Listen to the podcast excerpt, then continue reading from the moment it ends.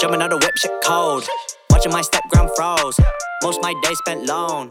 Same with my bro, he knows. Ay, gotta pay dues. Walking in mud, you can check my shoes. Tryna bite this, might chip your tooth. Tryna come with you, fake no room. Bienvenidos al episodio número 33 de Esto es en serio. Hola gente, por acá André y yo, como siempre, acompañándolos una semana más. Aquí estamos para charlar con ustedes sobre un tema que nos compete a la mayoría de los venezolanos, que es el tema de la inmigración y sobre las costumbres, la- y no solo los venezolanos, a muchísima gente en el mundo. Es un tema muchas veces un poco polémico a nivel político, a nivel social, entonces queremos charlar un poquito sobre lo que es ser inmigrante, nuestras experiencias y cómo esto impacta en los países en los que vivimos. Así que antes de comenzar, por favor recuerden seguirnos en arroba en serio podcast, en Instagram y en Twitter. También en nuestros Instagrams personales que son arroba caso01. Y arroba Joe Presents. Y en Spotify, Google Podcast, Anchor, Deezer y YouTube. y YouTube. No se olviden de suscribirse. Mm, No olviden que tenemos Patreon. Patreon.com barra esto es en serio. Ante todo agradecer a nuestros Patreons. Mari, Ruperana, Gaby y David. Gracias por formar parte de nuestra comunidad. Esperamos que siga creciendo. Si tú que nos estás escuchando te animas, pues que sepas que tenemos diferentes tiers de suscripción. Desde 2 dólares y hasta 10 puedes apoyarnos. Así que si tú que estás escuchando en algún momento te animas a apoyarnos, pues nada, entra en nuestro Patreon para más información. De igual forma, ya con escuchar, compartir, darnos like, eh, nos estás apoyando, pero muchísimo, así que muchas gracias por escucharnos todas las semanas. Sí, gracias a todos los que siempre están ahí pendientes y nos escriben mensajitos para decirnos que están escuchando los episodios. Lo más importante es el feedback. Muy importante esta semana es el feedback sobre la duración de los podcasts. Hemos reducido un poco la duración de los podcasts a entre 35 y 40, incluso a veces un poco menos. Para experimentar un poco con varias duraciones, por favor, escríbanos lo que les gusta más, cómo les es más cómodo consumir, qué frecuencia quisieran, cuántos episodios por semana quieren. Eso es muy importante. Así que, bueno, chicos, de verdad, gracias por su apoyo. Así es, bueno. eh, el tema que, estábamos pensando para, para este episodio es el tema, bueno, como dijo André al principio, de la migración. Eh, yo lo que tenía, la pregunta que había hecho, que estuvimos hablando fuera del, del aire, es hasta qué punto nosotros tenemos que mantener las tradiciones o nuestras tradiciones que venimos, que traemos de nuestros países, hasta qué punto tenemos que traerlas al otro, al país a donde estamos migrando o a donde estamos viviendo ahora, si es necesario mantener esas tradiciones o adaptarnos a las del otro país o al país que llegamos. ¿Cómo está visto eso o cómo lo vemos? Sí, sí. Es muy loco porque con- creo que esto da mucho pie para que hablemos un poquito sobre un tema que tenemos muchísimo tiempo que no tocamos, que es el tema de la apropiación cultural.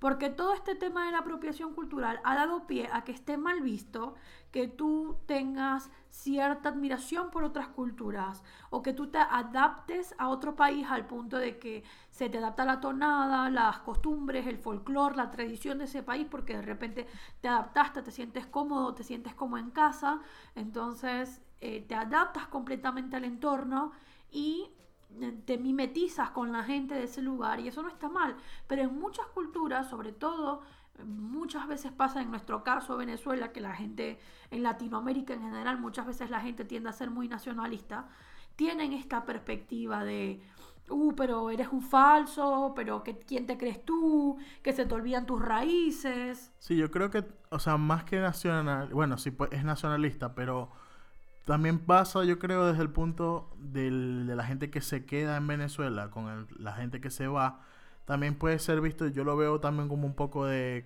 no sé, como envidia o como mal, como de mala intención, de decir tipo, ah, bueno, ya cambiaste porque te fuiste y no sé qué y tal, más que por decir que no, que yo quiero a mi país o no lo o no, o sea, siento que es como una forma de atacar a la otra persona que, que se fue o que ya no está en Venezuela y hacerle demostrar de que bueno, yo estoy bien aquí, no me importa que te fuiste, no sé qué.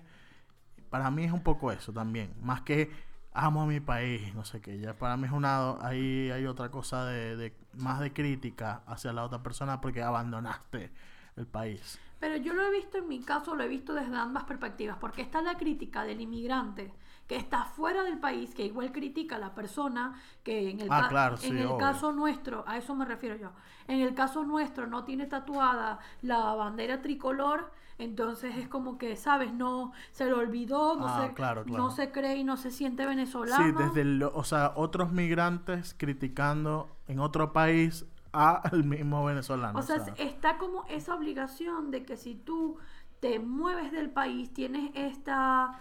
tienes que seguir continuando la tradición y, andar queriendo poner música venezolana en todos lados. Y en contraparte está la otra persona que quiere desentenderse completamente de que eso a mi parecer no está mal porque cada quien toma la decisión que quiera tomar, pero está la postura de la persona que quiere desentenderse completamente de sus costumbres e integrarse con las nuevas.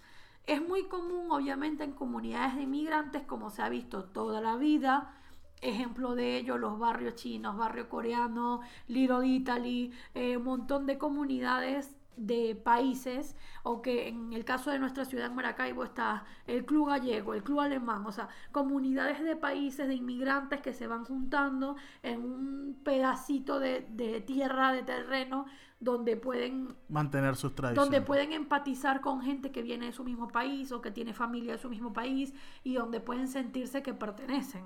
Sí, yo creo que en cierto modo es necesario para uno que se fue de su país, tipo poder llegar y tener un rincón o algo que te con quien puedas hablar que tenga las mismas los mismos recuerdos o las mismas tradiciones de lo que dejaste de tu país. Eso en cierto modo es, a veces es un poco necesario. No, no estoy diciendo que tiene que ser súper obligado de que tienes que estar con una Nerkis que, que escucha guaco todo el día, pero a veces es necesario como que tener ese feedback con otra persona que te entiende o entiende tu idioma o las palabras que dices. Eso es un poco necesario, siento yo. Y me he dado cuenta, eh, ya después de todo este tiempo que, que tengo fuera de Venezuela, que cuando encuentras a otra persona que es venezolana, hay como que esa conexión un poco de, ah, somos, somos del mismo lugar, entendemos las mismas cosas, sabemos de lo que estamos hablando. Yo lo pensaba, como tú habías dicho, de, de estos otros, otros migrantes de otros países, por ejemplo, los italianos, que ellos sí mantienen mucho de sus tradiciones, incluso cuando se, se van a otro país. Por ejemplo, todos estos los migrantes que estuvieron, que llegaron a Nueva York o a Buenos Aires en Argentina, que sí mantuvieron, sus, sus tradiciones y hasta ahora las tienen, las mantienen. Y no se ve tan, no se ve mal, ¿sabes?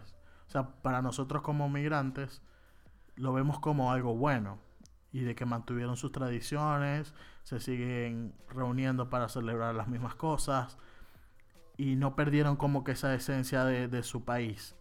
¿Sabes? yo creo que cuando una persona, un grupo de migrantes, en Buenos Aires hacía algo sumamente positivo. Hace un tiempo, Gaby, por cierto, saludos Gaby, me comentaba que en la ciudad donde ella vive, en Estados Unidos, y en muchos sitios de Estados Unidos en general, no existe esta, esta eh, costumbre de celebrar las culturas de otros países. Cuando nosotros vivíamos en Argentina, en Buenos Aires puntualmente, se hacía todos los meses esta, este festival público que se llama Buenos Aires celebra Alemania. Buenos Aires celebra Grecia. Grecia. Buenos Aires celebra eh, Brasil, lo que sea, ¿verdad? Cualquier país. Entonces hacían como juntaban gente inmigrante, muestras de arte, danza, gastronomía, ponían música típica del sitio, en fin. Y era así, tipo en una calle o en una plaza y la gente iba y... Era un sitio público, un festival muy lindo, intercambio de culturas, eso en muchos sitios no existe y eso lo que te permite es celebrar las cosas lindas de otras culturas que, que te rodean. Ahora, el problema viene cuando la cultura de esas otras personas, los aspectos negativos de las culturas de esas otras personas chocan con la cultura del país donde están viviendo. Por ejemplo, Aquí abro yo una pregunta. ¿Es apropiado que un grupo de migrantes ah, de cualquier país haga una protesta en un país que no es su país bajo asuntos referentes al sitio donde vienen, por ejemplo, es apropiado que un grupo de migrantes de Islandia que vive en España haga una protesta en España sobre un golpe de Estado que haya en su país, por ejemplo. Eso es apropiado. O sea, es apropiado que ese grupo de migrantes perturbe el orden público de un país que no tiene nada que ver. Bueno, depende. Si la protesta capaz es para la embajada, la embajada de su país, porque es la única forma de que puedes protestar si estás en otro país. O sea, a cierto punto puede estar bien si la protesta es cívica o pacífica, pues, o no estás interrumpiendo con, la normalidad de la ciudad o del país donde estás. A ver, pero no estamos hablando solo de la embajada, estamos hablando, por ejemplo, casos de en Argentina concentración frente a la Facultad de Derecho por cualquier cosa. Eh, la libertad en Surinam y se junta un montón de gente ahí. Y cortan el tráfico. Hacen una protesta, ni siquiera cortar el tráfico, pero están interrumpiendo el, paso de peatones de un sitio público, de una institución que no tiene nada que ver con el país en concreto. ¿Eso está bien o está mal? No, a mí es para cualquier cosa. O sea, está mal. Por ejemplo, cuando él ganó, o sea, sacaron a el tipo este de Bolivia. Evo. ah, claro, Evo, gracias cuando es que es tan nulito que el pobre que no me acuerdo su nombre. Cuando sacaron a Evo Morales de Bolivia, del gobierno. Se fue el solo. Bueno, por presión igual. pero bueno, Cuando el hombre se fue, me refiero, los bolivianos de, en muchos países salieron a celebrar. Y había videos de bolivianos en Argentina, en Chile, en Brasil, en Perú, en las calles, celebrando con banderas, haciendo marchas en las avenidas. Está bien, están celebrando, pero eso está bien. Pero es que es algo que es imposible controlar. O sea, la gente quiere demostrar su, felicidad de alguna forma. Y entre todos necesitan hacerlo de algo. No va, o sea, es muy difícil decir, bueno, quédense en sus casas y no hagan nada. Y celebren en su casa ya, encerrados. Es difícil controlar esto porque es una comunidad grande que si están varios y se, y se comunican entre sí y quieren demostrar su felicidad, de que pasó algo importante en su país, no me parece que esté tan mal. O sea, si capaz es para la gente que vive en la ciudad, es incómodo decir, verdad, esta gente que está haciendo aquí, no me importa que estén acá, pero bueno, al final es, así, están ahí. Claro, es que es complejo. Yo, ah, yo no estoy, yo O sea, capaz tú no irías, pero hay otra gente que se, siente feliz yo no tengo, haciendo eso. No tengo ninguna postura al respecto, pero yo simplemente hago la pregunta porque me parece un tema complicado. Porque muchas veces en Argentina, cuando sucedía algo, en Venezuela, por ejemplo, cuando lo de Guaidó lo nombraron presidente encargado, mucha gente fue en el capital, el capital federal en Buenos Aires, ahí vamos a celebrar el obelisco. Claro, y es como, el obelisco, el obelisco está en la 9 de julio, es la, una de las avenidas más importantes de la ciudad. Hay mucho tráfico de gente que, que son ejecutivos, de empresarios que tienen que ir a trabajar y estás irrumpiendo con el orden público. Esas concentraciones generan suciedad, desorden. Eh, ¿Entiendes? O sea, está bien, es una manifestación de felicidad, pero para las personas que están alrededor está generando una incomodidad. Entonces, cuando estamos hablando de convivir siendo inmigrante, creo que esas son cosas que tenemos que preguntarnos, porque nos, lo tenemos que plantear como que si viviéramos en una casa y nosotros tenemos una habitación alquilada. Supongamos que nosotros vivimos en la casa y la casa es España y nosotros estamos alquilando una habitación, pero España nos pone las normas, nos pone eh, las regulaciones, mm, si tenemos que pagar impuestos o no, si tenemos que sacar aquí papel o no. Nosotros tenemos que vivir bajo esas condiciones. Y las demás personas que están a nuestro alrededor, tenemos que aprender a convivir con ellas. Claro, pero, ajá, no hay una, no es ilegal que tú salgas. O sea, ellos están en una plaza y están celebrando su cuestión, pero eso no es ilegal. Pero es que yo no me refiero a la ilegalidad, simplemente me refiero a si consideramos que está bien y es positivo para la convivencia, porque yo lo que veo es que genera a veces más malestar que no. O sea, esas manifestaciones de cultura y tradición cuando somos inmigrantes, a eso me refiero. Por eso, pero depende de la situación de cómo lo hagas. O sea, si estás... Eso, eso es una, una expresión de celebrar una cuestión o un hecho o un suceso o protestar algo. Porque hay protestas que son muy tontas, obviamente. O sea, los venezolanos salen a protestar o a, celebrar tonterías y se unen y se meten en una plaza. Bueno, ajá, eso sí puede incomodar a, los demás de, a los demás ciudadanos de, ese país o de esa parte, pues de no les gusta, está bien, y eso nos, nos podemos ver como chocantes, por eso. Pero también está el tema de, yo lo que quería también hablar es de, por ejemplo, las tradiciones de, ponte, la yacas, la diciembre, hay que hacer ayacas y no sé qué, y pan de jamón. Es necesario, o es no obligado, pero eres menos venezolano si no lo haces, estando fuera del país, o estando migrante. O, por ejemplo, si llegas a, vienes acá, a España, y se celebra el Día de Reyes. El Día de Reyes se celebra mucho más que, que en la Navidad, ponele. Y te pones y dices, bueno, yo estoy acá, voy a celebrar el Día de Reyes más que la Navidad. Como migrante, mucha gente capaz te puede ver mal y decir, ah, bueno, ahora, ahora celebra Reyes en vez de celebrar Navidad.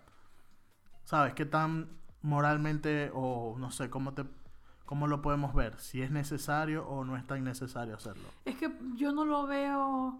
El tema es que yo no lo veo no lo veo como algo importante porque me parece que todo va a depender de la capacidad de adaptabilidad de la gente. Todo el mundo tiene una capacidad de adaptabilidad distinta. Si tu capacidad de adaptabilidad es adaptar las tradiciones del entorno para sentirte más integrado, bien. Pero si tú, si tu manera de lidiar con el sentimiento de ser inmigrante y estar lejos de casa es aferrando tan más a tus tradiciones, también está bien. Es que no me parece un tema de, que esté bien o está mal, es que cada quien tiene sus métodos. Lo que puede eh, generar conflicto es lo que hablamos en un principio, de la gente que critica porque las cosas deben ser de una o de otra manera. Pero la realidad es que depende de, de, cómo tú quieras sentirte parte o no del sitio donde vives. Vuelvo al ejemplo de la casa está viviendo en una casa que es de otra persona. ¿Cómo escoges tú, por ejemplo, adaptarte a la convivencia? ¿Vas a salir de tu cuarto alguna vez a compartir con la gente a tu alrededor o te vas a quedar encerrado en tu cuarto? Y a eso me refiero en, vas a compartir siempre, te vas a mantener siempre en tus cuatro paredes de tu entorno, en lo, en lo conocido, en lo familiar, o te vas a atrever a salir a compartir con la gente que está afuera y a tratar de integrarte con el entorno, con la gente que te rodea. Es depende de la decisión de, que, de cada quien que, quiera tomar. Bueno, el tema es que no, sé, no es de que si, lo, si quiere salir o no de su cuarto, digamos. El tema es que también puede, quiere o tiene la necesidad de demostrarle o demostrar su cultura capaz a las otras personas. O sea, de mira, llegué aquí, soy migrante, capaz quiero demostrar mis tradiciones y toda mi cultura a la donde estoy llegando. Eso se puede de transmitir medio de organizar eventos, de también eh, hablar eh, tipo con las palabras o las jergas de mi país. Eh, hay cuestiones que creo que lo necesita mucha gente. Es lo que las tradiciones son muchas veces esas. Por ejemplo, yo veo es que lo que quería decir es con el tema de, muchos italianos o chinos que van a otros países y que tienen una comunidad bastante grande, que lo siguen manteniendo. E incluso la gente del país se adapta o en esas partes donde ellos viven, se adaptan y los aceptan e incluso se vuelve algo como, como una parte turística y cool de la ciudad, ¿sabes? O sea, en Italia, la Little Italy, en, Nueva York, el barrio chino, son cuestiones que ya son tradiciones de que tienes que ir sí o sí para aquellos lados y la gente no los rechaza. Claro, pero no los rechazan también porque están en su están en su madriguera. O sea, ellos no están perturbando el orden del, del, de la normalidad del resto de la en algún momento lo tuvieron que hacer porque llegaron ahí. O sea, claro, pero había gente que ya vivía ahí. Si yo te tengo a ti controlado en un rinconcito de la ciudad, donde sé que está toda esa gentecita ahí, porque ese tema de los barrios chinos y de no, son, de, no, no digo de los barrios chinos, sino de, de los barrios de inmigrantes, muchas veces creo que tienen un trasfondo un poco triste, porque es dentro de lo difícil que es emigrar, que se junten todas estas personas con la necesidad de sentirse aceptados en un entorno que muchas veces no los acepta, o en un entorno donde muchas veces hay xenofobia. Claro, porque es que también, o sea, hay que diferenciar también el tema de, creo yo, si eres inmigrante o emigrante por decisión propia, o sea, de que, bueno, me, me quiero ir a, quiero conocer otro país o quiero estudiar en otro país porque tengo la posibilidad de hacerlo y me voy. Y otra cosa es ser, digamos, refugiado o me tuve que ir porque no tengo otra opción y necesito irme a otro país Claro. y a sobrevivir en otro país. Y ya ahí no es, una, no es algo que tuviste la elección de hacerlo. Entonces, capaz no estás preparado para vivir en otra cultura y tienes que mantenerte con tu cultura y con tus cosas. Y te vas a unir con las mismas gente. Y creo que eso es lo que pasa mucho con los venezolanos. O sea, gente que no sabe o no está adaptado o no quiere hacer, no quería salir de su país y no le tocó de otra. Entonces, la opción que tienen es de, bueno, unirse entre ellos y mantener su misma cultura con la esperanza de que van a volver a Venezuela. Eso es lo que pasa para mí. Entonces, si uno, que no le, por lo menos yo no me siento tan patriota y no me siento que, oh, voy a, tatuarme el, el mapa de Venezuela, No vas a ir al gaitazo. no voy a ir al gaitazo en diciembre, pero capaz algún día voy o capaz algún día siento la necesidad de, ah, ven, Ya saben el gaitazo, pueden invitar a Joe. Si que hay le- pequeños. les va a cantar la gaita de Kobe Bryant. Ay, Kobe Bryant. Entonces, eh, capaz los necesitas y vas, pero está bueno que haya la opción, ¿sabes? O sea, que, que podamos mantener esa Ajá, pero tú lo organizarías. No, no. es- Ah, bueno, que otras personas lo organicen, está bueno. Sí, exacto, por eso. Que sigan viniendo gente que se quiera regresar a Venezuela y que nos mantengan los pequeños y los pastelitos. Que... Sí, yo, yo creo que hay muchos estigmas sobre cómo se debe comportar y cómo se debe integrar el inmigrante y todavía hay demasiadas sociedades que no aceptan a los inmigrantes por todo este tema de vienen a quitarnos el trabajo, tienen los mismos beneficios que nosotros. Yo recuerdo que cuando estaba llegando la primera oleada de venezolanos a Argentina, había mucha gente que se sorprendía porque el DNI, el DNI de extranjeros en Argentina es igual, exactamente igual al DNI de los argentinos, solo que tiene las letras extranjero por encima. Pero había mucha gente que quedaba sorprendida diciendo, ay, el DNI es igual al nuestro, como que si a nosotros nos tuvieron que dar un papel arrugadito. Diferente y tal. Un papel arrugadito ahí porque Un hay sello en la frente como que porque diga, hay extranjero. que marcados como las vacas porque no tú no eres de aquí ¿qué, qué te pasa? ¿entiendes? y entonces es como todavía hay muchísimos estigmas con respecto a eso todavía mucha gente mira feo al que se al que se quiere comportar como la gente que lo rodea Sí, yo creo que eso, más que todo que pasa en Latinoamérica, es el tema este de la misma envidia que existe y toda la xenofobia entre, entre los mismos países de, Sudamérica. Porque yo puesto que llega un alemán o un holandés y le van a jalar bola. O sea, ay, es alemán y no sé qué, bueno, ven por aquí y tal. Y les empiezan a, hacer- a enseñar cosas, como pasa en Venezuela claro también. porque eso es una eso es una es un cliché del latino en el que el primer mundo está como que sobrevalorado, la gente que viene de Europa y de Estados Sí, Unidos si ven un son, catirito, como, ay, son Dios. como unos dioses, una gente intocable y el que viene del país de al lado es un latino más, es un negro más, chao. y viene a robar y viene a joder y viene a cagar el país. Pero, Ent- eh, ah, perdón, Eh, lo que quería decir es que acá en muchas veces pasa también en Europa, eh, porque también capaz nos ven como los indios que vienen aquí a robar o a, a- dañar la cultura o a tener otras tradiciones locas ahí. Pero creo que sí se deben mantener algunas tradiciones, no es obligado, obviamente. ¿Cuáles tradiciones? De- se preguntará la gente y dirá que por qué tienen que, que mantenerse esas tradiciones. Yo se lo acabo de preguntar, por eso pone esa voz de obstinación. Eh, está porque probablemente hay cosas que se puedan perder, no sabemos. O sea, hay tradiciones que no sabemos si Venezuela en algún momento, o sea, no sé, se va mucha gente y llegan los chinos y se apropian de, Pero de ni- Venezuela, ponele. Y se perdieron todas las tradiciones Bueno, de pero ni que, ni que nosotros hubiéramos hecho algo importante esta hispana. O sea, inve- eh, inventamos alguna tradición nueva.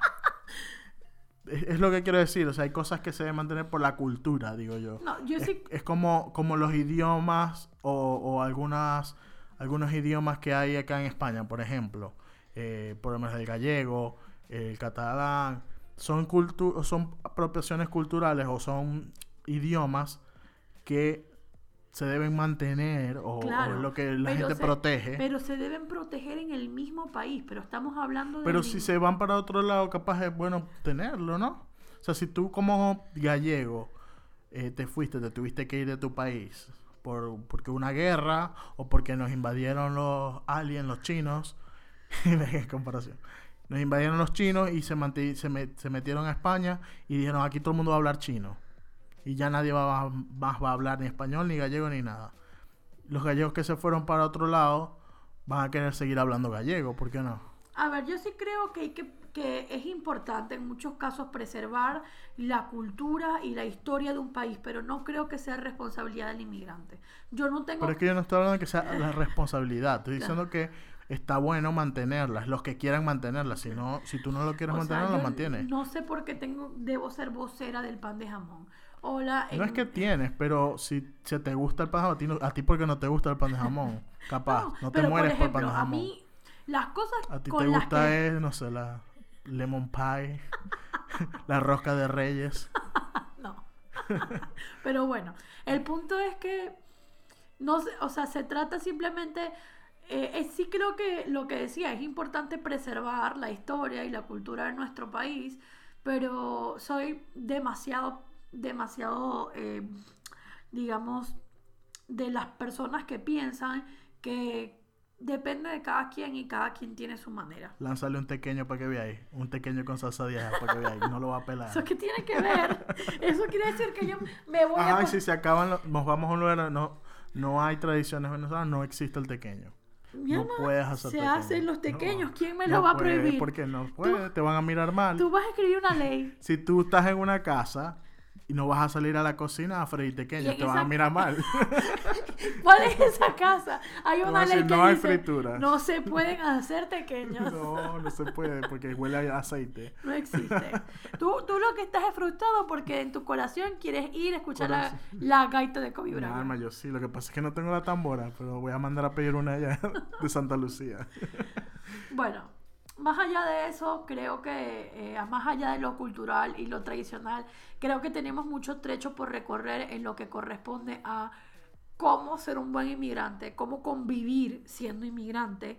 Y creo que a los países les falta mucho en lo que respecta a la cultura de vivir con inmigrantes y además de tener leyes para y por los inmigrantes. O sea, falta muchísimo. Y eso que la historia de la inmigración es milenaria. Sí, sí.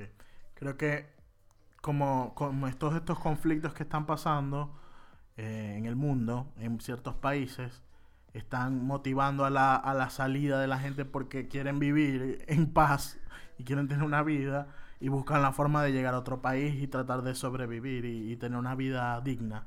Que es como lo que pasa, otro tema que quería hablar rapidito, es del tema que está pasando en Grecia con los inmigrantes que están llegando. Esta semana pasada llegaron 600 inmigrantes Desde desde Turquía, porque Turquía abrió las fronteras, tenía cerradas las fronteras, abrieron las fronteras con Grecia y hubo un desborde de migrantes que se fueron a, a, a estas, a unas islas grie- griegas, eh, una de estas es Lesbos, llegaron en, en barcos tratando de, de sobrevivir o llegar a otro lado, porque el, el Turquía es el puente para llegar a Europa y, y- y después irse a otros países, ¿no?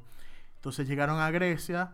Grecia, como tiene un nuevo gobierno, tiene un nuevo ministro, un nuevo primer ministro, eh, cambió las leyes o está tratando de cambiar las leyes migratorias y cerraron sus fronteras y no están aceptando más gente. Entonces esta gente que llegó las querían devolver a Turquía y Turquía no las iba a aceptar.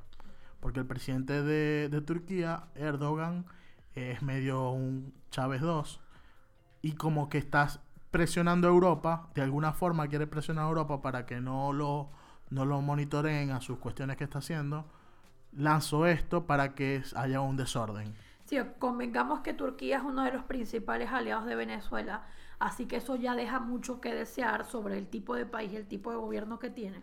Entonces esta gente está atrapada en el limbo de en un limbo legal y migratorio y más allá de que nosotros podemos enten- entender la perspectiva de Grecia, que es un país que ya he sabido que no está preparado para recibir No, es- están colapsados también porque han recibido más de 20.000 migrantes. o sea, no está preparado para recibir el volumen de migrantes que está recibiendo, más allá de eso, y que viene saliendo y no ha salido... está en una crisis. O sea, está en crisis, pero viene saliendo creo que peor, peor de, de la crisis más terrible que había tenido, o una de las más terribles. Entonces creo que más allá de que podamos entender la perspectiva política, si nos ponemos en los zapatos de la gente que está escapando de Turquía, que nosotros, venezolanos, lo podemos entender más que nadie, que salimos escapando de Venezuela, de toda la crisis y el caos social que había allí, creo que es bastante complejo el tema. Y, es complejo. y mucha gente, los países muchas veces hacen dos cosas, o bien se lavan las manos y se dan la espalda, o se abren demasiado. Sí, el tema es que, bueno, vienen, vienen gente de Siria, afganos, viene mucha gente de, países africanos como eh, Congo, eh, Ghana. Entonces, eh, lo que dice Grecia es que no pueden controlar este tema por el tema de los papeles, porque tú puedes pedir el tema este de como el eh, pedir asilo, asilo político o cosas así, pero si tú no tienes los papeles no te los van a aceptar. Entonces lo que dice Grecia es que si no tienes los papeles en regla no te pueden aceptar, pero ¿a dónde te van a devolver? Porque, ajá, viniste de Turquía, si te devuelven a Turquía, Turquía no te quiere recibir. No te pueden, no te pueden mover a Siria porque Siria está en una guerra horrible y ¿qué vas a hacer allá? O sea, no te pueden llevar para allá. Entonces hay gente que lo que lo que hizo Grecia es que los va a, al parecer meter en una base militar a toda esta gente y a ver hasta dónde cuándo los pueden ir a ir llevando a, a sus países porque no los van a aceptar ahí. Es complicado. Es muy Mucha gente también dice, hay muchos hay mucha gente que está diciendo que muchos periodistas para buscar info- para buscar como que primicias estaban haciéndole les estaban diciendo a la gente que estaba llegando en barcos que actuaran, que se pusieran a llorar y se tiraran al piso para ellos grabarles y tomarles las fotos. También dicen que unos migrantes llegaron y destruyeron una iglesia ortodoxa en Grecia. Saquearon y destruyeron Claro. todo esto. Eso es lo que iba a decir, porque este tema de la inmigración es aún más complicado, porque cuando nosotros hablamos de mantener las costumbres y las tradiciones, un tema que no tocamos fue el de las religiones. Sí. Porque en el tema nuestro es muy sencillo, porque nosotros como tradiciones nos referimos a la música, nos referimos a, a todas las formas de arte, gastronomía, la forma en la que nuestro dialecto, nuestra jerga, nuestra forma de vestir, que son cosas que no le hacen daño a nadie, que son más bien una muestra de nuestra cultura, una muestra de nuestra identidad y que más bien pueden llegar a enriquecer las ciudades y las regiones a donde nosotros lleguemos. Pero cuando esa cultura que está emigrando viene cargada de un trasfondo religioso muy fuerte como es el Muy radical como es el Islam, por ejemplo, y no quiero generalizar a todos, quiero generalizar a los a los radicales, extremistas. a los extremistas. Y entonces se pone en ese plan de quemar iglesias, de querer adoctrinar a otras personas, de querer imponer sus costumbres. Entonces ahí ya nos fuimos al otro extremo. Exacto. Sí, más que todo, bueno, hemos tenido, entre comillas, la suerte de llegar a otros países que también comparten nuestra religión, entonces capaz no es tan chocante, ¿no? De, por eso, por tener nuestras mismas tradiciones religiosas. Pero en este caso está fuerte, o sea, está difícil la cuestión en, en Grecia y la Unión Europea se reunió con el primer ministro de Grecia para empezar a analizar qué es lo que van a hacer. Según lo que dice eh, Merkel, la de Alemania, la primera ministra de Alemania, es que los otros países de Europa deben apoyar a Grecia de ir recibiendo a esta gente. De que no solo no los países que son el primer, como que el- el primer receptor de, de migrantes tengan que cargarse con todo el, el trabajo. Yo, yo sí considero completamente de que Grecia no debería tener toda la responsabilidad. Porque si estamos en la Unión Europea, ¿para qué hacen la Unión Europea si para unas cosas, hola, sí, sí, estoy, amigos. somos amigos, pero para otras, no, Resuelve tu peo. eso, eso es tu problema, ¿ok? O sea, no. Creo que si ya, ya hiciste la Unión Europea, o sea, ya tienes Sí, que hacer para mí, para mí lo, lo delicado, lo que me, me asusta un poco, digamos, es que este volumen de gente, por querer decir, bueno, somos, somos solidarios, somos buenos, recibimos a toda esta gente, ¿qué gente se está metiendo ahí? Creo que tiene que haber un mayor control migratorio y tipo de saber cuáles personas están entrando, si tienen no tienen antecedentes de otros de los países donde estaban, como para saber, pues, tipo, a ser un doble chequeo ahí de, de quienes están entrando. Simplemente eso. Sé que es difícil porque capaz hay mucha gente que viene de Siria, donde destruyeron la ciudad y no hay ningún papel que sepan que sepamos de dónde viene.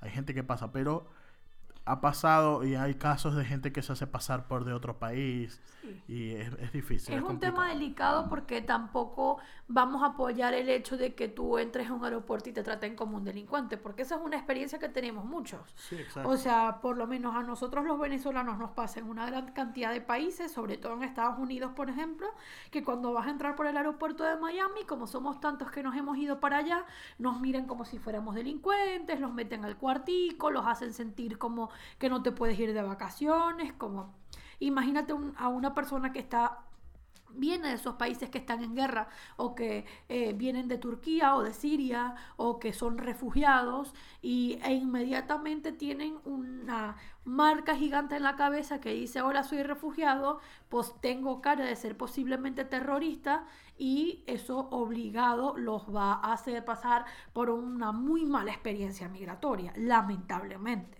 Entonces, si bien la solución no es tener las puertas abiertas siempre, la solución tampoco es tenerlas cerradas.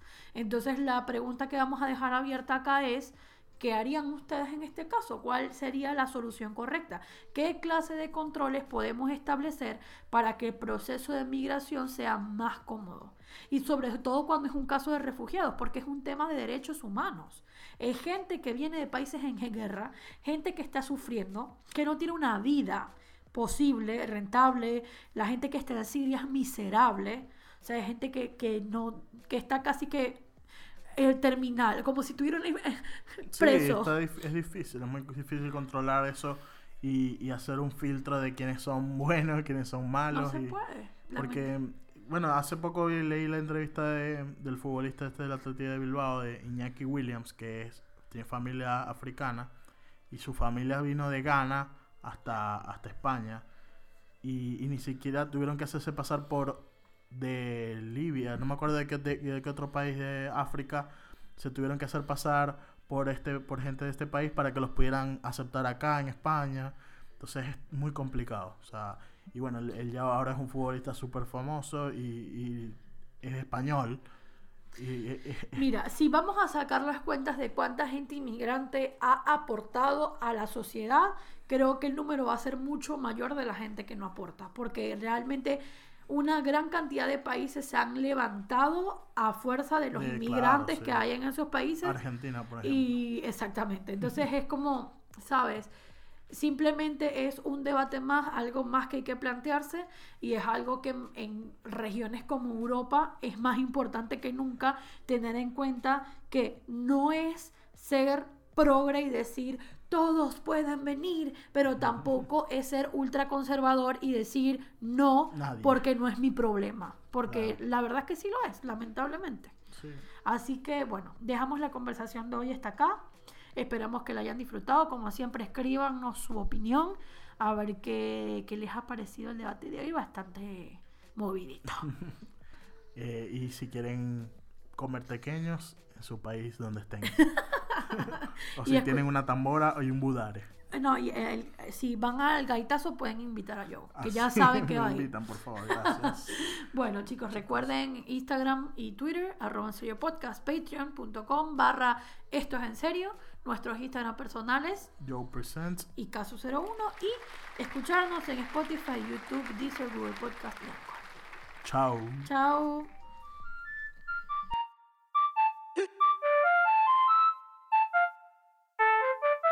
Jumping out the whip, shit cold.